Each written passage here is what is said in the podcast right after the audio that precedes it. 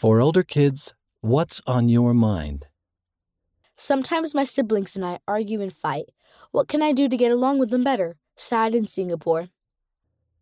Dear Sad, getting along with siblings can be hard, but you can pray for help to be patient and kind. When you disagree, try these ideas and read the scripture verses for more help. If a sibling is hurting you, get help from an adult right away. You can do it. Take a break. Walk away and take some deep breaths. Count three things you can see, two things you can hear, and one thing you can feel. Matthew 5 9. Make wise word choices. Try out your words in your mind before you say them out loud. How would you feel if someone said those words to you? Proverbs 15 1.